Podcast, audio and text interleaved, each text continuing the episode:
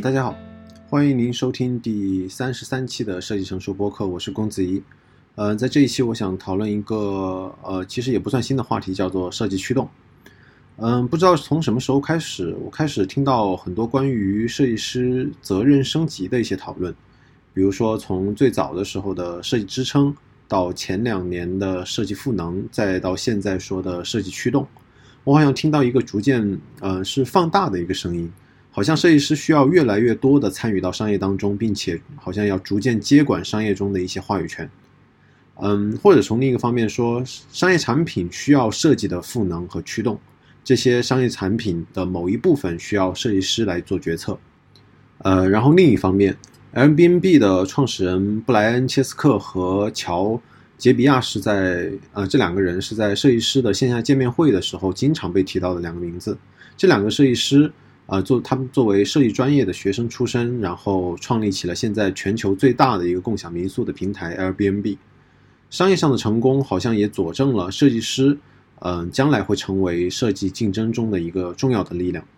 但是在这个话题中，我希望，呃，我想挑战的是，我们仔细去看，在不管是大公司中讲的设计赋能和设计驱动，还是设计师创造的一些商业上的奇迹，嗯，他们。好像都缺乏一个非常重要的东西，这个重要东西就是，嗯，缺乏非常可以复制的，呃，一些合作的模式和交往的模式。但是在工业公司和商商业当中，合作者其实最期待的就是这些设计师讲出来，他们利用了怎样可复用的合作的模式来带来的成功。嗯，上周我听了我们团队的数值，然后每个人都上去讲，然后有一个。设计呃动效的设计师代码能力非常的厉害，他可以用非常短的时间内就用自己去写代码，然后完成一些交互的原型，而且性能非常的好。然后他说，嗯，在必要的时候我会指导我们我们的开发去写代码。现场听的时候，我们肯定会就是觉得他很厉害，并且啊为他喝彩。可是呃，我想说的是，作为一名设计师，嗯，他确实是在驱动业务和技术。但是，嗯，从一个更宏观的关系上去讲，在合作关系中，他确实占据了更强的话语权。但是在这个关系中，仅仅是他作为这个一个的设计师驱动，而不是设计在驱动。在这样一个关系模式模式模式中，我们也很难沉淀出一个非常可以复用的、复用到各个业务场景的合作的模式，能够让设计真正去驱动。然后我们回过来看 Airbnb 的创始人在创业的时候，我们可以从他们的身上看到两个兴奋点，一个是他们作为设计师的一个身份，另一个是他们用到了设计师才会嗯看重的方法，比如说亲自去给嗯租主去拍摄优质的房屋的照片。但是在这些案例中，他依旧缺缺少可复用的模式，在创业过程中，嗯，他们用到的更多的还是像大多数的创业者一样。比如说和 VC 谈投资，嗯，开发产品、积累用户，再进行下一轮的融资，嗯，所以上面纠结的可能是设计师和商业的关系。但是我在看，嗯，陈嘉映的价值的理由其中的一章叫做“哲人不亡”的时候，我看到哲学哲学家也有过类似的纠结，他们纠结的是政治和政治哲学之间的关系。我读的时候就觉得非常的有意思，所以想要分享一下，嗯。柏拉图，一个非常非常有名的哲学家，古希腊哲学家，他提出了一个非常性感的话题，叫做“哲人王”。在他的理想国当中，他认为应该由哲人王来领导城邦。他自己其实也真正投身到政治当中。嗯，柏拉图在他嗯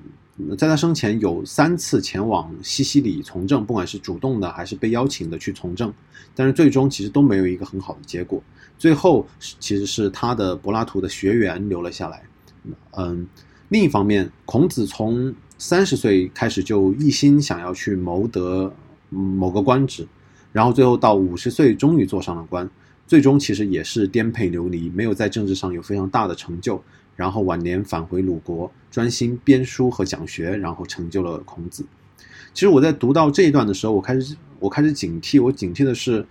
我觉得其实他们的成就是非常的高的，不管是柏拉图还是孔子，可是，在他们在实际的政治实践的时候，却老是碰壁。难道是因为他们所研究的学术或者是理论无法落地吗？那这些和和我们所研究的设计方法最终到最终落到商业产品当中有什么关系呢？我们如果呃非常看重设计方法或者是嗯设计的一些理念，那是不是也会出现类似的问题？我觉得在分析上面，他们嗯柏拉图和孔子从政不理想这样一个原因的时候，嗯，我觉得最最大的一个区分是陈嘉映老老师讲的非常透彻的。我们需要区分的其实是政治和政治哲学。在狭义的政治中，政治家们关心的是两个方面：第一要义其实是权力，第二要义其实是治术。嗯，而政治哲学其实关心的问题是探究政治的目的和意义。这里提到的目的和意义，其实就是去研究什么样的生活是良好的生活，什么样的方式可以保证良好的生活得以实现。然后我们反过来去想，从政者其实可能并没有那么关心这些。那么商鞅、韩非子、李斯这些他们的权力和治术的修为，比孔子和柏拉图肯定周密切实得多。就像很多企业家和创业者在商业上的思考，比设计师们周密切实多一样。和狭义的政治一样，狭义的商业关心的其实是流量和商业模式两方面的问题，而设计关心的可能更多的偏向于产品能够带来什么样的用户价值，用户能够怎如何获得更好的用户体验这方面的问题。这样的类比可能就类似于上面的政治和政治哲学的关系。在讨论柏拉图和孔子参政的时候，我们总是非常少的去谈论政治和政治哲学的区分。然后将他们他们用到的权术和治术和商鞅、韩非子做对比，那当然他们是比不上的。他们用一生的时间去尝试政治哲学，是不是能够驱动政治？最后的结果当然就是都失败了。因为政治和政治哲学关心的问题不同，所以，嗯，那么那么相对的商业和设计关心的问题其实也是不同的。既然关心的问题不同，那么也谈不上谁驱动谁了。嗯，我在想的是，如果我们一心想要用我们推崇的设计方法去强行插入另一个话语体系，本就是一个非常吃力不讨好的事情。但是不可否认的是，我们更少的在历史上记住商鞅和韩非，更多的记住柏拉图和孔子，因为他们的功绩在于文教。孔子的文教集中在人，而人塑造了一个民族的一个品格。但是回想当年，我们。呃，想要当当时春秋时期的民众，可能更多的确实是谈起那些政治家们，就像我们今天谈起那些大的互联网公司的企业家们。但是能够理解的是，因为他们在当下有非常特别强的话语权，会有，嗯，所以会有很多人想要去谈论，或者很多人想要去夺取这样一个话语权的权力中心。但是就像当年的王道派主张的一样，他们主张的是，只要施政于施仁政于民。嗯，引号里面是可使至廷以他秦楚之坚甲利兵。陈嘉映说，这不仅欺人，而且认错了自己工作的性质。我我我，其实，在读到这一段的时候，其实也觉得非常有意思。怎么可能用仁政就可以去抵抵御坚甲利兵呢？用要抵御坚甲利兵，当然是要用严格的训练和战术上的战略战术上的一些呃一些方法，才能够在战场上取得胜利。那我们去讨论商业上的流量和商业模式的时候，这这两个方面才是商业上是否成功最核心的问题。那如果商业上的流量和商业模式并不是设计关心的，那设计驱动其实也自然是一个伪命题了。那接下来的问题是，设计如果不驱动，那应该怎么去参与到商业商业当中呢？设计能为商业做什么呢？嗯，在思考这个问题的时候，我重新回到这篇文章《哲人不亡》。在这篇文章中，很好的解释了这个问题。呃，一个国家不仅不仅仅依需要依靠政治和政治人物的领导，商业和设计的关系，从更大的维度去看，就像是政治和教育的关系。当教育为政治服务的时候，那肯定是一个文化凋敝、所有人都不敢说真话的一个时代。所以，并不是教育为政治服务，而应该问的问题是：政治能够为教育做什么？那么用同样的句式去问，并不是设计可以怎样驱动商业，设计能够为商业做什么，而是可以这样去表述：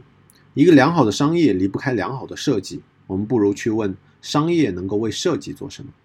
有人会有人会说，这也太理想了吧？如果如何如何去达到这样一个程度呢？那什么样的商业能够在如此竞争残酷的一个市场中，还会去考虑为设计做什么呢？